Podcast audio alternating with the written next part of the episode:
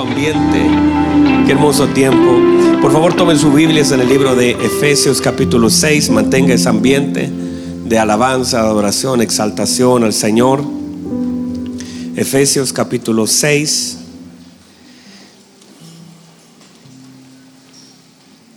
Vamos a tener la lectura bíblica en ese lugar.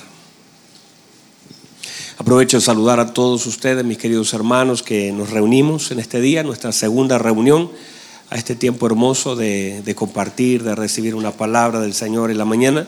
Teníamos un hermoso tiempo junto a nuestros hermanos y estamos en el primer día de la semana, este primer domingo de este mes de noviembre.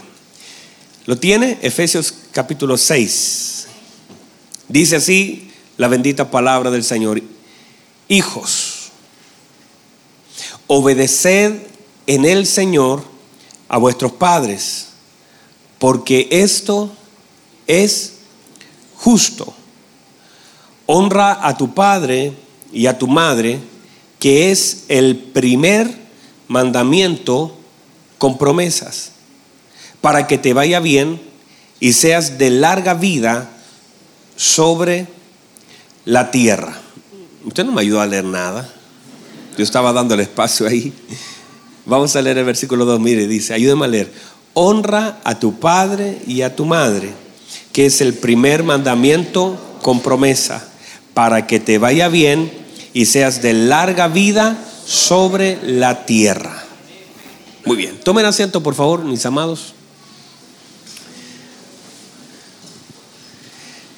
Muy bien, estamos hablando acerca de la paternidad de Dios, el mensaje número 97 de esta serie hermosa que Dios nos ha dado.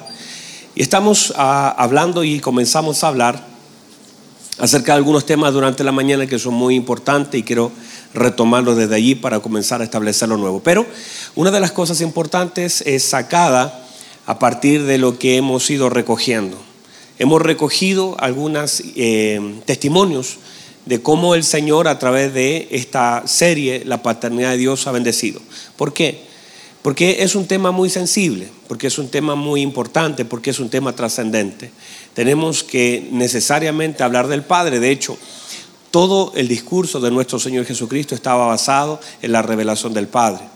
Y si no lo vimos o si no lo entendimos, al final cuando Felipe le dice, muéstranos al Padre, nos basta, él le dijo, he estado tanto tiempo con vosotros y aún no conocen al Padre. O sea, ya estuve, hablé, dije cosas, mencioné, hice milagros, traté de manifestar al Padre y tal vez nunca lo entendieron.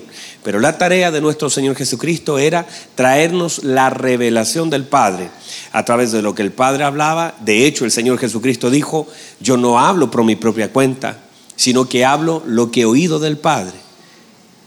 ¿Sí? Entonces, todo lo que el Señor quiso hacer fue esa reconciliación y Él es, en Cristo, la Biblia dice, todas las cosas fueron reconciliadas, el cielo y la tierra a través de la muerte en la cruz. Por lo tanto, Él vino a reconciliar a su creación con su creador.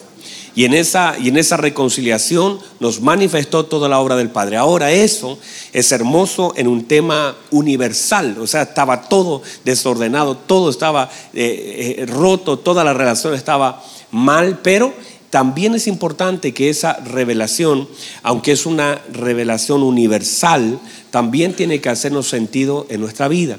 Porque si bien es una verdad eterna, también tiene que ser una verdad muy personal, en el sentido de que algo de esa paternidad tiene que ser revelada a mí para que también tenga un efecto en mí. Porque uno podría decir, ay, qué hermoso lo que hizo el Señor, pero si no tiene un efecto en mi vida, entonces pierde un poco de fuerza en mi conducta, en mi transformación. Entonces, a partir de esa verdad, ¿me está mirando, hermano? Voy bajando las escaleras. A partir de esa verdad, entonces comenzamos a edificar acerca de la importancia que tiene el, el poder ver a nuestro buen Dios como nuestro Padre. Y que quizás toda esa distorsión paternal que tuvimos, que no tuvimos, que se hizo bien, eso hizo mal, a veces nos empieza a nublar las cosas de la eternidad y la deidad y la virtud. La Biblia dice que fuimos llamados de tinieblas a la luz, ¿verdad? ¿Para qué? Para anunciar las virtudes de aquel que nos llamó. Entonces, entender que debemos conocer las virtudes, disfrutar las virtudes y proclamar las virtudes. Entonces es una tarea de la iglesia, pero tú no puedes hablar de una virtud que no conoces. O pierde fuerza que conociéndola no la puedes disfrutar. Entonces debes disfrutar de toda esa paternidad de Dios para que a través de ese disfrutar de la paternidad de Dios también puedas, en ese sentido, también transmitir esa virtud. ¿Me dice amén? Muy bien. Ahora, ¿están acá todavía? Porque vamos paso a paso. Quiero ser... Eh, ahora, cuando la Biblia dice, honra a tu padre y a tu madre, establece varios, varias verdades. Está lleno de principios. Esos dos versículos están llenos de principios que son muy importantes para nosotros. Lo primero es que se establece que es el primer mandamiento con promesa. Por lo tanto, hacer primero es primicia. Hacer primicia, si nosotros nosotros entendemos que las primicias santifican al resto, entendemos la importancia de este primer mandamiento con promesa. Luego de él vienen muchos otros mandamientos que el Señor dio y que también contienen promesa, pero el primero gobierna. Y si nosotros entendemos este primer mandamiento y cómo nosotros debemos operar en cumplir la palabra del Señor, para que a través de cumplir podamos recibir la promesa que está ahí contenida. ¿Hasta ahí estamos bien? Ahora, no solamente es el primer mandamiento con promesa, sino que también contiene promesas específicas.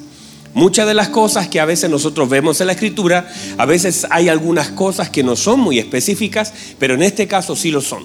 Y lo son y están tocando dos áreas de la vida, el tiempo y la vida. Tiempo y vida. Diga conmigo tiempo, y vida. Esas son las dos cosas que toma esta, este, este mandamiento, que toma esta honra.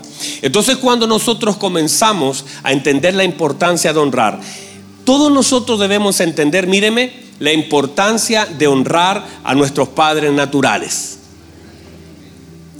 Vamos otra vez. Todos debemos entender la importancia de honrar a nuestros padres naturales. Y allí usted no me puede dar ninguna excusa porque usted puede decir, pero pastor, usted no conoce, mi papá me abandonó, me golpeó, golpeó a mi mamá, era un borracho, se fue, no lo conocí, y todas esas cosas que en realidad pueden ser una realidad, pero no operan desde una verdad. O sea, son una realidad porque en realidad usted lo vivió, pero usted tiene que operar desde la verdad de Cristo. Y desde la verdad de Cristo usted tendrá que sanar aquellas cosas, porque cuando usted me da excusas, en realidad me está manifestando las heridas. Cuando alguien se excusa frente a lo que el Señor le pide, no es una excusa, es la manifestación de una herida que no está sanada. Y, usted dice, pero pastor, ¿cómo voy a olvidar? No, no, no, se trata de olvidar, se trata de sanar. No se trata de olvidar, porque eso incluso que usted vivió ha de servir en el reino para manifestar una gracia. ¿Están ahí? Dice que, está muy fuerte los aires. No Hermano Richard dice que no, no, me escucha bien. ¿Alguien puede apagar el aire si podemos aguantar un ratito? Por favor. Yo estoy haciendo mi esfuerzo aquí con eso. Míreme. Entonces, cuando usted empieza a poner una excusa de aquellas cosas que la palabra del Señor le demanda por causa de una herida, usted está manifestando en realidad que todavía no es sano. Y esa sanidad, esa sanidad puede establecerse en la medida que nos expongamos a la verdad de la palabra del Señor. Y luego que esa herida, que puede, puede tener, hermano, hermano, usted puede tener mil razones, usted podría hacer un libro de todas las cosas que vivió, pero usted puede hablar desde el dolor o hablar desde el testimonio. Usted se puede parar, hablar desde el dolor, decir, y a mí me duele, y llorar y contarnos llorando la cosa, o parar desde la sanidad, decir, yo estuve allí, la cosa fue difícil, pero la gracia del Señor me tocó, me rescató. Y a todos los que han vivido eso les digo, Dios puede sanarte, Dios puede liberarte, Dios puede ayudarte, Dios puede levantarte, si lo viviste. Entonces uno puede, cuando la gracia del Señor toca un área de nuestra vida, toda herida se transforma en un testimonio. Y así el Señor resucitó y le dijo, miren mis heridas, mete tu dedo allí para que creas, porque toda herida se transforma en un testimonio. Entonces, a partir de eso, nosotros no podemos, porque cuando usted dice es que usted no conoce, en realidad es, que usted no conoce. Cuando alguien me dice, pastor, es que usted no conoce a mi padre, Yo le digo, es que usted no conoce a mi padre. Porque en realidad el hecho de que usted me ponga una excusa para cumplir la palabra es que no ha permitido que la palabra transforme esa herida en un testimonio.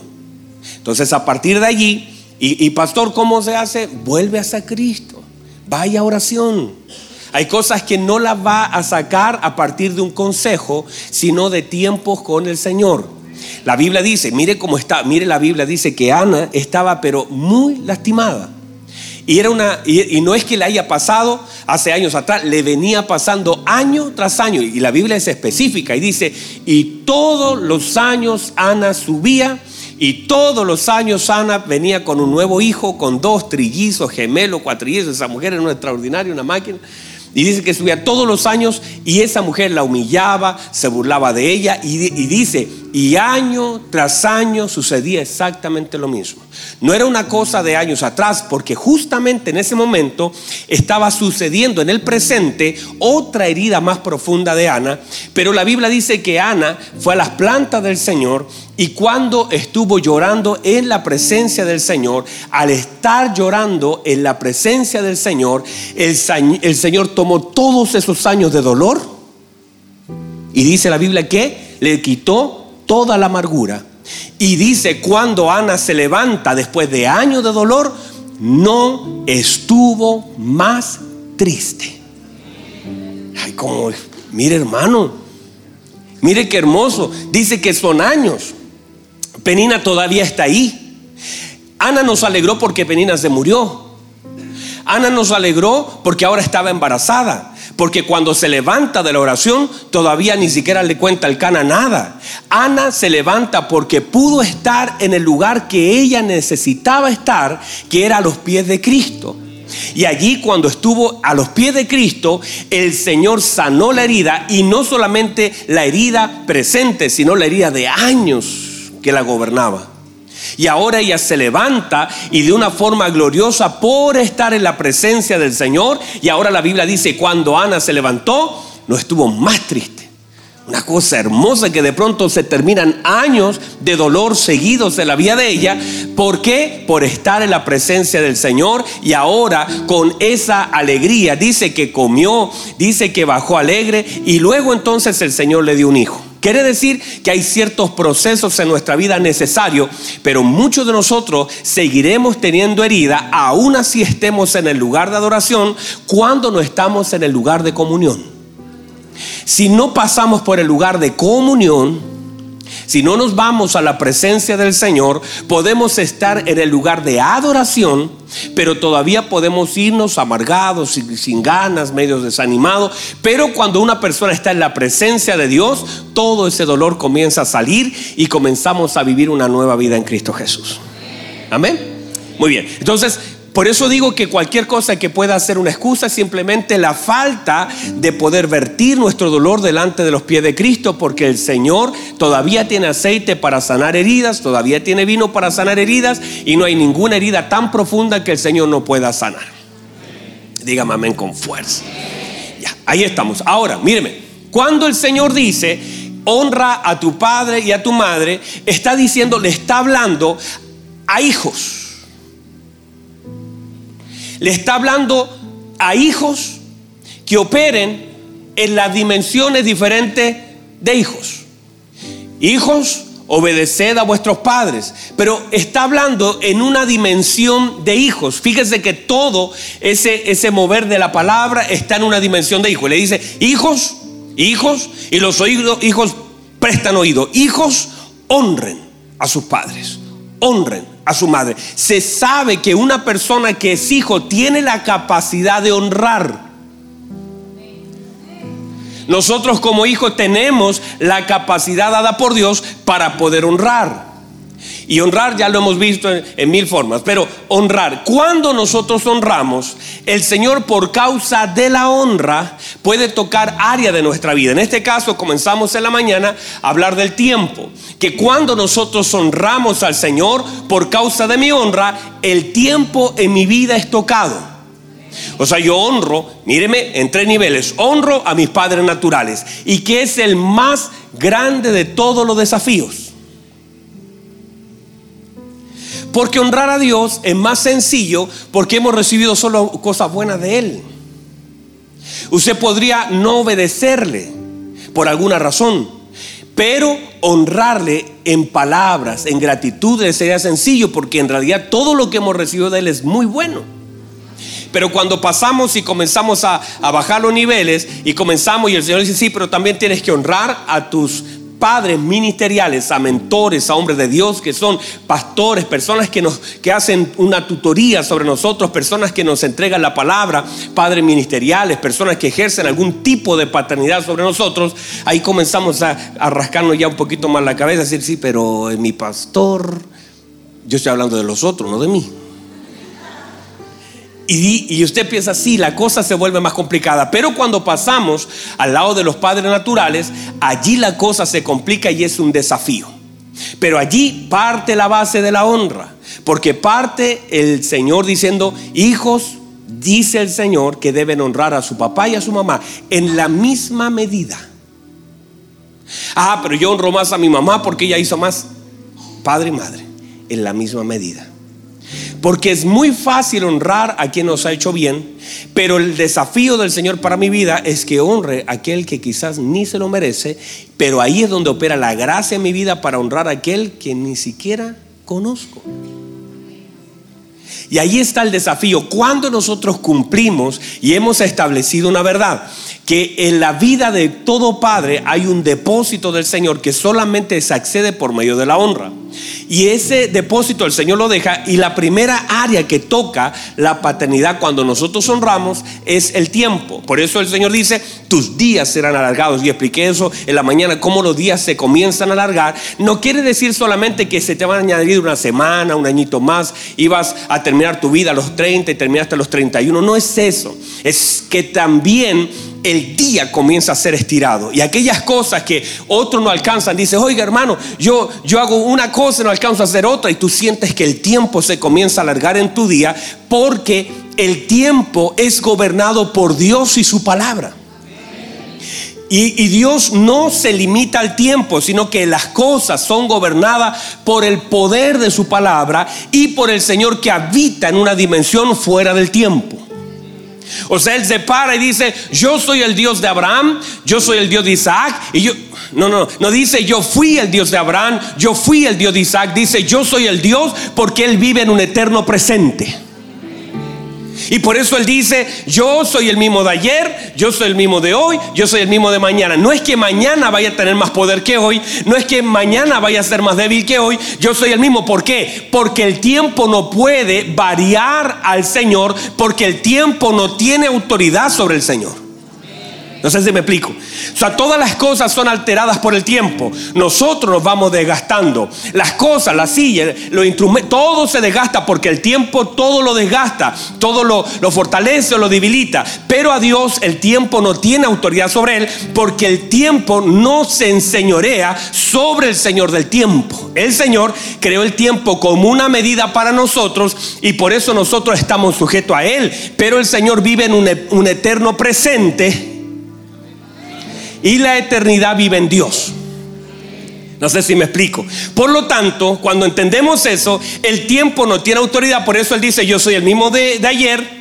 Pueden pasar 500 mil siglos y yo sigo siendo el mismo. Mi poder no varía, no se disminuye, no envejezco, no pasa el tiempo porque yo estoy sobre el tiempo. Yo sé que es una cosa que nosotros no podemos entender, pero eso es lo que sucede. Todas las cosas en la tierra necesitan de tiempo, pueden ser aceleradas, pueden ser retrasadas y todo el tiempo gobierna sobre las cosas. Pero cuando la presencia de Dios está en un asunto, el tiempo comienza a perder fuerza en él.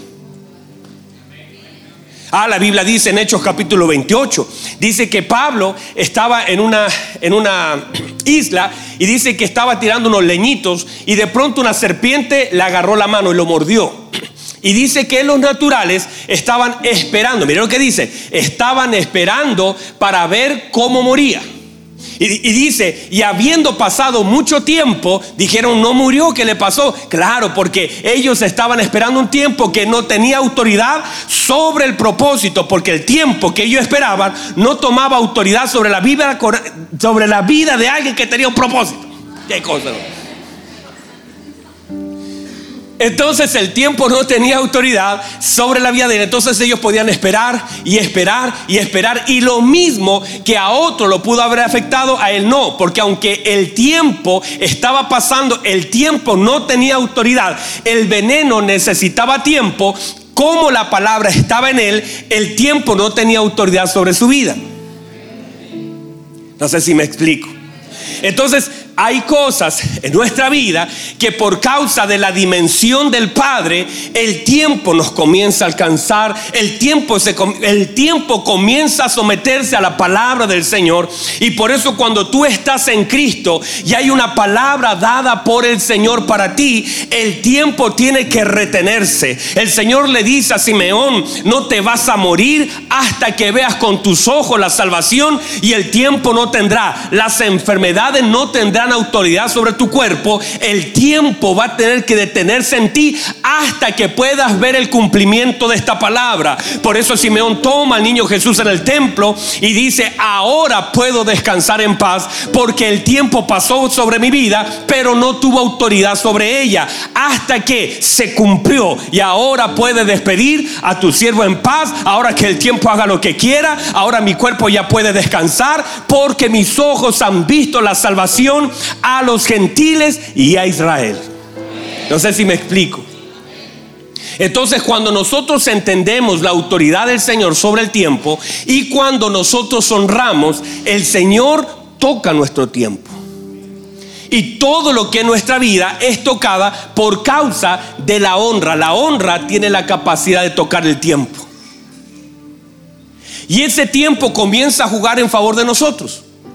Y si usted, por ejemplo, dice, ay, no voy a alcanzar, ¿qué voy a hacer? El Señor te, te, da velocidad. El Señor puede hacer cosas tan hermosas como un Felipe. Se le está alejando a aquel etíope y el Señor lo arrebata, lo toma y hace una cosa impresionante. De un lugar lo saca donde estaba en Samaria y de pronto lo pone fuera de Jerusalén para poder conectar con un hombre. Y usted para eso necesita tiempo. Pero cuando el Señor del tiempo toma autoridad, las cosas son transformadas. Quiero decir decirle que cuando el Señor por causa de la honra puede tocar tu tiempo, hay cosas que tú dices, para esto necesito cinco años y el Señor dice, yo lo puedo hacer en un día, yo lo puedo hacer en una semana, lo que para ti puede tardar 20 años, yo lo puedo hacer en cinco minutos. El Señor tiene el poder de tocar los tiempos sobre nuestra vida por causa de la honra. No sé si me entienden. O sea, cuando tú estás honrando, tu honra toca tu tiempo. Y hay personas que de pronto dicen, bueno, para llegar allá, para hacer eso necesito, y comienzas a medir tu vida en tiempo. De hecho, gran parte de todo lo que nosotros hacemos lo medimos en tiempos. A ver, en cinco años, el crédito hipotecario son 25 años. Para hacer eso necesito tantos años. Todas las cosas las medimos en tiempo.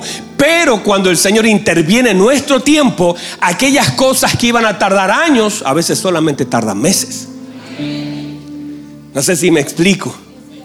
Esa sabiduría que el Señor va añadiendo se va multiplicando y va gestándose en tu vida por causa de tu honra, tu crecimiento, tu ensanchamiento, tu vida va tomando una forma completamente diferente. Y lo que antes decía, y hay cosas que comienzan a ser como aceleradas a tu vida y que antes nunca pudiste alcanzar por eso. En la medida que tú comiences a honrar, hay cosas en tu vida que toca. El tiempo será tocado sobre tu vida. El tiempo será tocado sobre tu familia. El tiempo será, vas a ver que hay cosas, vas a decir, yo no sé por qué, a todos se le acaba el día tan rápido y a mí me alcanza para hacer esto, me alcanza para hacer esto, me alcanza para hacer esto y todavía me queda tiempo. ¿Por qué? Porque el tiempo ha sido tocado y hay cosas que de pronto se comienzan a hacer sin darnos cuenta. Comienza, como dice la escritura en Amós, que el que ara alcanza al que siembra. O sea, hay una, una cosa gloriosa de parte del Señor que todavía la semilla no es sembrada y el otro ya está encima de ella viendo los frutos. Hay cosas que por causa del Señor, ah, yo no sé si usted puede entender esto. El apóstol Pablo, hermano, estuvo tres días callado, er, sin comer, eh, estuvo en silencio. De pronto viene una Ananías, le, le pone la mano encima, le dice, hermano Pablo, he sido enviado para que veas y para que prediques el Evangelio. La Biblia dice que inmediatamente se puso en pie y se puso a predicar. Esa es una obra gloriosa del Señor. No tuvo que estar dos años, tres años. Se puso en pie y estaba preparado. El Señor cambió los tiempos sobre su vida y lo que pudo haber tardado cinco años comenzó en un minuto. Hay gente que por causa de lo que Dios va a hacer, de un momento a otro se van a levantar, las puertas se van a abrir, van a comenzar a hacer cosas que antes, hay cosas gloriosas. Los niños comenzarán a hacer cosas gloriosas. Los ancianos de un momento a otro vas a ver como algo se abre para ellos para hacer cosas que podrían tardar años. Tienes que hacer esto, tienes que hacer esto, tienes que hacer esto, pero vas a ver que el Señor va a intervenir en el tiempo y lo que tardaba cinco años ahora por causa del tiempo va a ser acelerado. Hay cosas en nuestra vida que por causa de la honra el tiempo será tocado. Dígame amén a eso. El tiempo será tocado. El Señor dice, y te, te va a ir bien. Porque qué sentido tiene que yo tenga más tiempo y siga perdiendo mi tiempo en las cosas que voy fracasando. Es como que se me alarga el dolor, se me alarga la agonía, eh, tengo más tiempo, pero todas las cosas salen mal. El Señor dice, no, no, no, no, no. Juntamente tocaré tu tiempo y voy a asignar personas Voy a cerrar caminos. Voy a abrirte nuevas puertas. Voy a sacar personas de un lugar y voy a establecer nuevas cosas. Te daré asertividad. Ah, reciba eso. Te daré asertividad para que te vaya bien. Y cuando vayas entrando a algo donde te va a ir mal, te voy a cerrar la puerta delante de eso. Te voy a cerrar la puerta delante de los fracasos y te voy a comenzar a abrir las puertas. Te voy a asignar personas. Voy a sacar de ti algunas personas y voy a meter otras en esa dimensión. Personas que en un momento fueron de fracaso para ti, las voy a remover y voy a cambiar tu forma de vivir. Vas te va a comenzar a ir bien en el tiempo que yo te doy. Vas a ver las cosas que voy a sumar a tu vida. Vas, vas a ver las puertas que voy a sumar a tu vida porque voy a comenzar, aunque de pronto meta la pala al revés, todavía saldrá agua porque haré que te vaya bien. Es como el Señor, mire, este es un seguro de vida, es un verdadero seguro de vida, porque el Señor dice, te voy a cerrar la puerta de aquí, te voy a abrir la puerta de acá, yo voy a comenzar a meter mi mano, porque cuando Dios está en un asunto, las cosas comienzan a, ir bien. No dice que van a ser fácil, pero dice que nos va a ayudar a bien. Quiere decir que las cosas que el Señor va a comenzar a hacer, va a comenzar a meter su mano, va a comenzar a sacar algunas cosas y va a comenzar a sumar otras cosas, porque cuando el Señor hace una promesa, para poder cumplirla, tiene que meter su mano. El Señor tiene que meter su mano. El Señor tiene que meter su mano. ¿Por qué? Porque hay un compromiso de Él para tocar mi tiempo y para tocar mi vida para aquellas cosas que de pronto fueron difíciles. Usted, mire cuántas veces usted ha dicho eso, ay, yo no sé, todo me sale mal, todo me resulta mal, todas las cosas como que me son contrarias, pero de pronto Dios comienza a soplar, comienza a soplar y de pronto se abre una puerta. Usted dice, yo no sé, me llamaron de un lugar donde ni siquiera llamé, no, porque Dios comenzó a soplar y comienza a tocar el tiempo. Y hay gente que tiene que postular por meses, pero Dios dice, te voy a cortar los tiempos y aunque no postules, te voy a abrir una puerta y te comenzará a ir bien. Donde otro fracasa, a ti te irá bien. Donde otros, donde otras personas renunciaron. Pero eso es la mano del Señor apuntando a tu favor. Y por favor no vaya a creer que este es un mensaje de, uh, vamos, que se puede, todo está bien. No, no, no, no, no, no, yo no hago esos mensajes.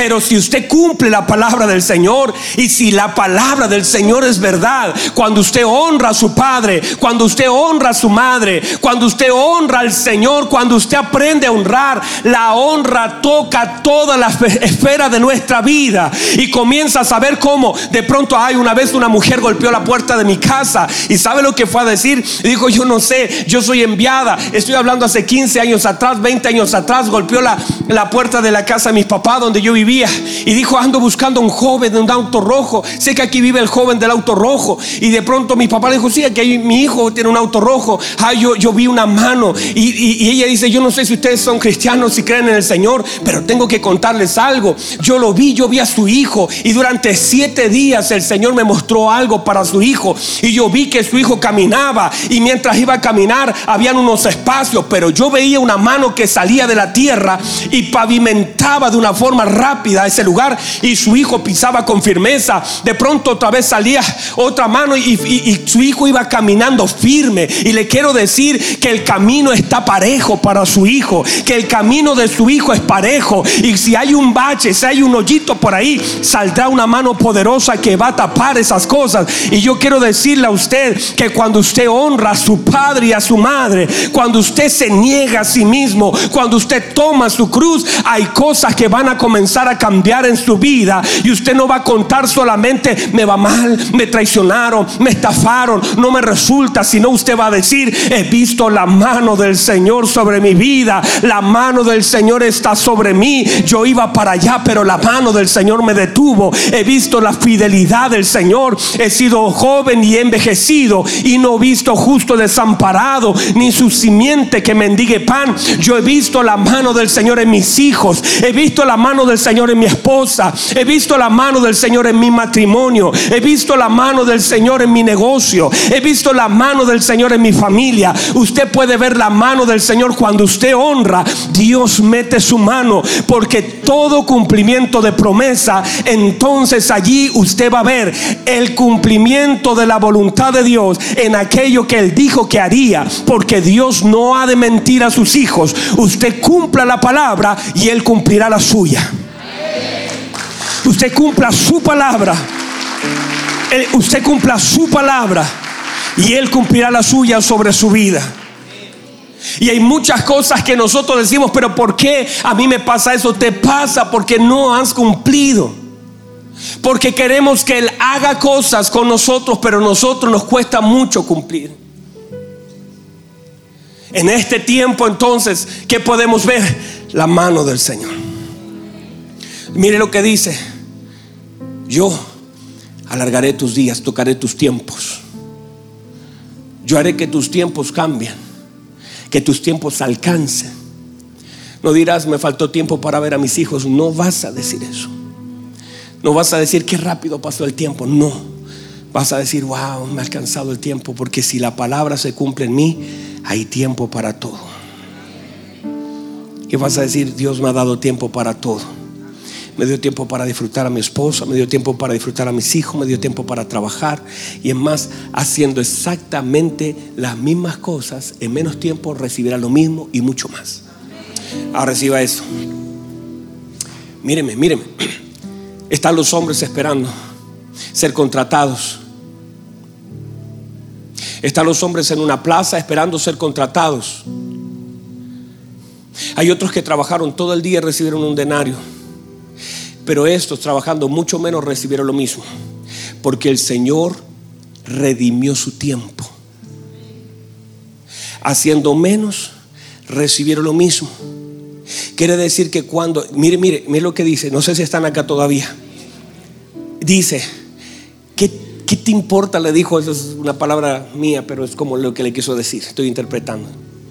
¿Por qué te enojas? ¿En qué te agravio? ¿Cómo te puedes enojar por mi bondad si yo hago lo que quiero con lo mío? Y si yo quiero darle un denario, ¿quién me lo puede impedir? Y si a ti te complica que él trabajando una hora reciba tanto, ¿qué te complica de lo que yo hago con lo mío? Escúcheme. Eso quiere decir que llega un momento que usted haciendo mucho menos puede recibir mucho más. por la bondad del Padre sobre la vida de sus hijos. Quiere decir que usted, hay personas que ahora van a trabajar 40 horas y, están súper felices. Y Dios, Dios dice, te puedo hacer trabajar 20 y todavía te puedo dar más. O las cosas que a otros les cuesta, están ahí diciendo cómo lo hago. A ti te puedo dar luz para que las puedas hacer. Te puedo, no sé si me puede entender. Yo puedo hacer lo que quiero con lo mío. El tiempo es mío, el oro es mío, tu vida es mía. Yo hago lo que quiero con lo mío y puedo hacer que en una hora, y tú estabas sentado, yo te puedo haber llevado en la mañana, pero en una hora quiero mostrar mi misericordia, diciendo que haciendo en una hora lo que otro le tardó ocho horas, te puedo dar lo mismo, porque en eso también se muestra la bondad del Señor. Ay, yo no sé, mire, mire, el Señor no le hizo un daño a esos hombres que estaban en la plaza y no fueron recibidos. Lo que hizo el Señor es hacerlos descansar no les permitió trabajar, no fue malo al final, porque al principio cuando iban, iba, iba reclutando a los otros, le decía, venga a trabajar a mi viña y ellos, uy, se sentían mal, venga a trabajar a mi viña, uy, se sentían mal, se sentían mal porque iban llevando a toda la gente, iban quedando cuatro o cinco ahí que decían, ay, pero ¿por qué a nosotros nos contratan? ¿Por qué no nos llevan? ¿Por qué no fueron contratados? Porque el Señor iba a manifestar una gracia mayor sobre su vida, haciendo que trabajando menos recibieran mucho más y se fueran más rápido a casa, porque dijo, voy a llamar a los últimos que llamé para que se vayan luego a casa. Por lo tanto, cuando usted entiende, de la paternidad de Dios, entenderá que Dios hace lo que quiere con lo suyo y manifiesta su bondad, aunque pareciera malo y esté diciendo, ay, ¿qué, ¿qué está haciendo Dios? No te preocupes, mientras tú honras, Él está cortando los tiempos, Él está mostrando, no sé si alguien me está. Él lo que está haciendo es algo tan hermoso que de pronto usted puede decir, yo no sé ni lo que está haciendo, ¿por qué no me ocupa? ¿Por qué no hace eso? ¿Por qué no abre la puerta? Porque en algún momento la puerta será tan grande de lo que el Señor ha de abrir que dirás con razón, el Señor me estaba haciendo disfrutar a mi familia, el Señor me estaba dando tiempos, el Señor me quería mostrar su gracia y hoy día Dios abrirá la puerta de tal forma en que podré ver evidentemente su bondad hacia mi vida y veré la fidelidad y la gente verá cómo Él me llamó y delante de todos me sumó y mostró su misericordia con lo suyo para sumar a lo mío. No está haciendo algo que Él no sepa. Ah, yo me imagino cada vez que llegaba ese hombre y miraba a aquellos que decían, ¿por qué no me contrata? El Señor pensaba dentro de sí, ustedes no saben lo que yo estoy haciendo, pero cuando termine el día van a entender que lo que yo estaba haciendo, que parece malo, era bueno. Y aunque ustedes ahora no entienden por qué pasa, al final del día se darán cuenta cuando se vayan a sus casas que los hice trabajar menos, pero le di mucho más. Ya no sé si alguien me está entendiendo. Es como una gracia del Señor donde muestra su fidelidad. Se nos acabó el tiempo. Tan rápido, hermano. Gracias, hermano. Usted me cae bien. Es la única que reclama. Gracias, mi hermano. Gracias. Pero como el tiempo es del Señor, quiero avanzar unos cinco minutos más porque usted me cae bien, hermano. Solo por usted. Míreme, no sé si me puede entender lo que acabo de decir. Que de pronto tú estás pensando que en realidad no tienes trabajo, la cosa no está funcionando, que cómo lo vas a hacer. Y de pronto ves como otro es contratado, como otro es usado, como otro alcanza, como otro se le abre. Y tú te vas sintiendo que vas quedando como atrás y como que vas quedando atrás, como que el Señor se olvidó de ti. Y el Señor en su mente, si supiera lo que al final del día, Él va a saber. Al final del día se dará cuenta que lo único que hice fue ocuparlo menos, pero darle más. Y a pesar de eso es entender la mente del Señor. Es como la gracia del Señor tan hermosa. Ahora, cuando nosotros vamos a ver toda esta figura de honra, porque esto es una figura de honra. Nosotros, y yo le decía al Señor, Señor, ¿por qué, por qué tu intención tan intencional en decir honra a tu padre y a tu madre? Honralos, porque es un mandamiento. Ya siendo un mandamiento, ya es suficiente para cumplirlo. Pero el Señor pone un adicional, pone un extra y dice, Y, y no solamente es un mandamiento, hágalo por obediencia o hágalo por recompensa. Pero hágalo. ¿Por qué? Entonces comencé a, orar anoche y le decía, Señor, ¿por qué usted no solamente lo dejó como mandamiento? Honra a tu padre y a tu madre. Ya, mandamiento. Se acabó. Pero ahora el Señor añade y dice, y si lo haces, te voy a sumar, voy a tocar tu tiempo, voy a tocar tus días. Y es, y, y yo le preguntaba al Señor, Señor, ¿por qué, ¿por qué tu intención es tan intencional? Y, recibí varias cosas que creo que pueden servir a esta pregunta. Déjeme por lo menos nombrar una. Porque Dios espera que nosotros honremos las puertas. Número uno. Porque Dios espera que nosotros honremos las puertas. Que nosotros seamos capaces de honrar el lugar que el Señor nos abrió. La puerta que el Señor... Eso lo hizo nuestro Señor Jesucristo. Estar acá todavía. Eso lo hizo nuestro Señor Jesucristo. Él honró desde el principio la puerta que, que se iba a abrir en el Jordán. Lo llenó de su Espíritu Santo. A Juan el Bautista desde el principio. Y lo honró hasta el final que saliste a ver al desierto. No, no fuiste, no fueron a ver una, una, caña, sino un profeta, y más que un profeta, digo. Este es el que profetizó que vendría con el espíritu y poder de Elías. Este es el que, entiéndase que el Señor siempre lo honró porque él honró la puerta.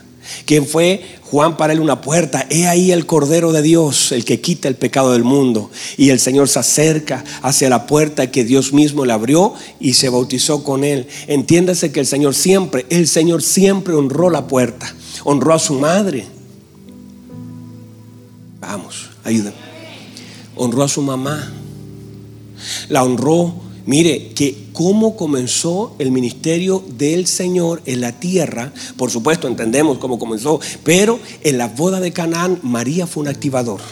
Y aunque el Señor dijo que tienes conmigo mujer, aún no ha llegado mi hora, cuando María dijo hagan todo lo que Él quiera, Él honró a su madre. Pudo haber dicho usted no se mete en el asunto, esto se queda aquí, pero honró la vida de su madre en la tierra. Luego de eso, cuando tenía 12 años, o antes de eso, cuando tenía 12 años, la Biblia dice, y estuvo sujeto a sus padres. Y cuando en todo el ministerio le dio lugar, a tal punto que cuando, míreme, cuando estaba en la cruz el Señor, el Señor en su agonía le dijo, Juan, Juan, he ahí tu madre, he ahí, cuídala, cuida a tu madre. Y, María, ahí a tu hijo, ahí complementense ustedes. Y, yo pensaba anoche y decía, ¿por qué el Señor no hizo eso antes? ¿Por qué no lo hizo dos meses antes? Dijo, voy a dejar todo ordenadito para no estar al final en la cruz hablando cosas, sino que ahora para mostrarnos que la honra debe ser en todo lugar y en todo momento y que a pesar de que usted puede estar viviendo los momentos más difíciles, todavía puede honrar que aunque usted pueda estar en un lugar porque el Señor siempre supo lo que iba a pasar, pero esperó ese momento para manifestar que todavía en una cruz Él podía seguir honrando una puerta. Porque María para Él fue una puerta. Y tu mamá fue una puerta para ti. Tu papá fue una puerta para ti. Y las puertas todavía pueden ser los dinteles todavía pueden ser pintados con sangre. Y en las puertas todavía escribe, aún en las puertas, en la entrada y salida, las puertas todavía se pueden honrar. Y cuando tú honras y puedes decir y pararte en la verdad de la palabra, decir, Señor, mi papá me hizo daño.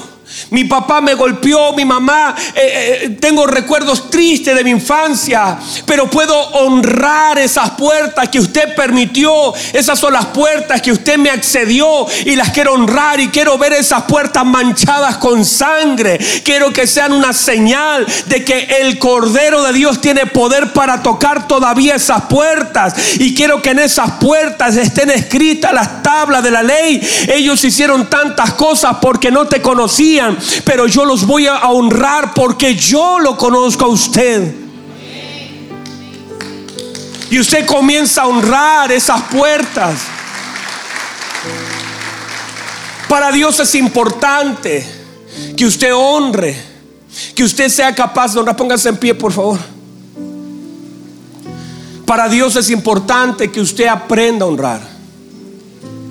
Para Dios es trascendente. No solamente como un mandamiento y una obediencia, sino también por causa del Espíritu de Cristo y de la reconciliación. Y todo eso, todo eso no le resta, usted le suma. No lo podrá hacer si la obra del Espíritu Santo sobre su vida. Por eso en este tiempo con mayor fuerza debemos pedirle al Espíritu Santo. ¿Sabe? Le digo una cosa, porque su papá y su mamá son importantes para Dios. Porque esos hombres de Dios que Dios ha puesto en sus vidas son importantes para Dios. Y porque Dios a través de eso mide carácter y obediencia. Y también se pesa todo lo que ustedes en Cristo. Yo sé que usted puede tener mil razones. Y muchos de ustedes ya ni siquiera tienen a sus papitos. Pero míreme. David dijo esto. Ha quedado alguien de la casa de Saúl que por causa del pacto pueda yo hacer misericordia, le digo esto, Dios siempre dejará a alguien delante de nosotros para que podamos hacer misericordia. Si usted ya no tiene a su papito, tal vez habrá un tío, tal, tal vez habrá un abuelito, tal vez habrá alguien que, porque siempre Dios a veces está en el lodebar, en un lugar de deshonra, las personas que Dios a través de ti quiere honrar. Y usted tiene algo para ellos, pero en realidad sin darse cuenta, es Dios el que tiene algo para usted. Y Dios quiere extender su mano y quiere tocar su vida y quiere alcanzar algunas áreas y quiere el Señor y ahí usted a veces está peleando con las mismas cosas, luchando con las mismas cosas, porque en realidad cuando usted cumple la palabra de Dios, no cuando tiene necesidad, cuando usted cumple la palabra de Dios, la palabra de Dios se cumple en usted. Cuando yo cumplo la palabra de Dios, la palabra de Dios se cumple en mí. Cuando yo obedezco la palabra de Dios, la palabra de Dios suelta todo lo que tiene contenido para mí. Por eso usted tiene que buscar, pregúntele al Espíritu Santo, ¿quién ha quedado para yo hacer misericordia? Busque a alguien a quien honrar. Dígale, Señor, yo, yo quiero que usted me conecte con alguien. Tal vez hay una tía que nadie ve, hay una persona que nadie conoce, hay una persona y cuando usted hace eso, entienda, si hay una puerta que se abre delante de usted. Y hay cosas que comienzan a suceder porque siempre habrá alguien en lo de bar que usted pueda hacer misericordia con él por honor y honra al pacto. Cierra sus ojos, por favor. Cierra sus ojos, por favor, un minuto. Padre, yo he predicado su bendita palabra. Señor, yo le pido que en el corazón de mis hermanos usted pueda conectar usted pueda poner en su corazón la imagen de alguien. Yo le pido en el nombre de Jesús que ahora en sus mentes, en su espíritu, pueda venir la imagen de alguien que necesite de misericordia.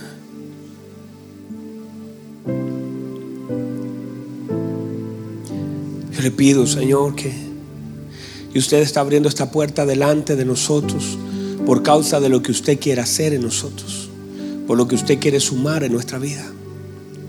Y es una puerta que se abre delante de nosotros, que se cruza porque hemos sido obedientes a su palabra.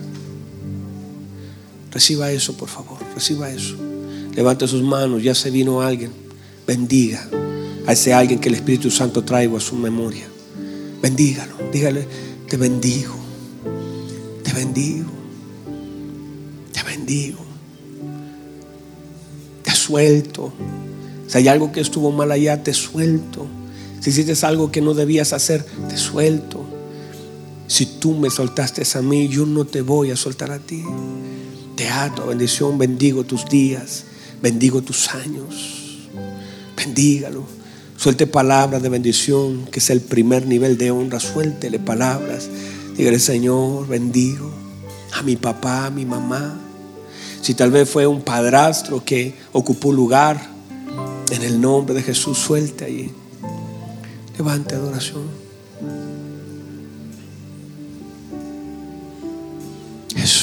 gracias.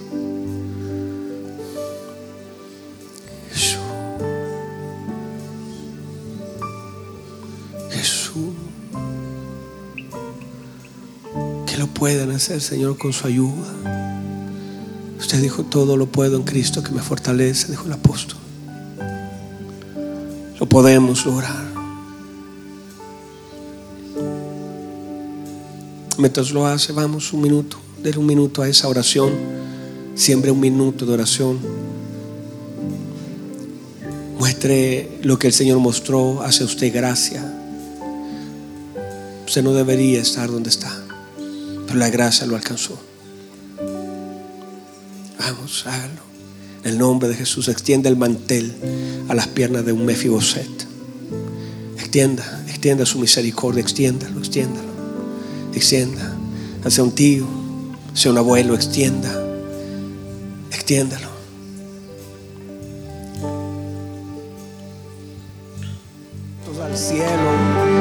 Cielo, levanta sus manos un momento al cielo, Padre, Padre, Padre, Padre bueno. Usted pone una puerta abierta delante de nosotros. Su gracia, su poder. Como a veces nos cuesta, Señor. Ayúdanos, Señor, a cumplir su palabra, a permanecer firme en ella. Gracias, papá. Señor, si hay alguien acá que se siente confrontado y tal vez siente que no puede hacerlo, usted es su ayudador, papá. Usted muéstrale esa paternidad hermosa. Usted extendió su manto sobre nuestras heridas, puso aceite, puso vino. Usted nos ha amado, nos ha cuidado, nos ha rescatado. Usted nos dio nuevas cosas para nuevos tiempos. Y así lo podemos sentir, que en este nuevo tiempo se abren nuevas temporadas sobre nuestra vida. Así como el padre del hijo pródigo tenía cosas nuevas para un nuevo tiempo, así también usted tiene cosas nuevas para este nuevo tiempo. Gracias por su bondad y su fidelidad. Quiero darle gloria y honra a usted porque usted se la merece, Señor. Reciba toda nuestra alabanza, adorarle es expresar también nuestra honra. Le amamos le reconocemos y queremos ser obedientes a su palabra, que es el mayor nivel de honra que podemos dar. Gracias a usted, gloria y honra. En el nombre de Jesús. Amén. Le damos un fuerte aplauso al Señor.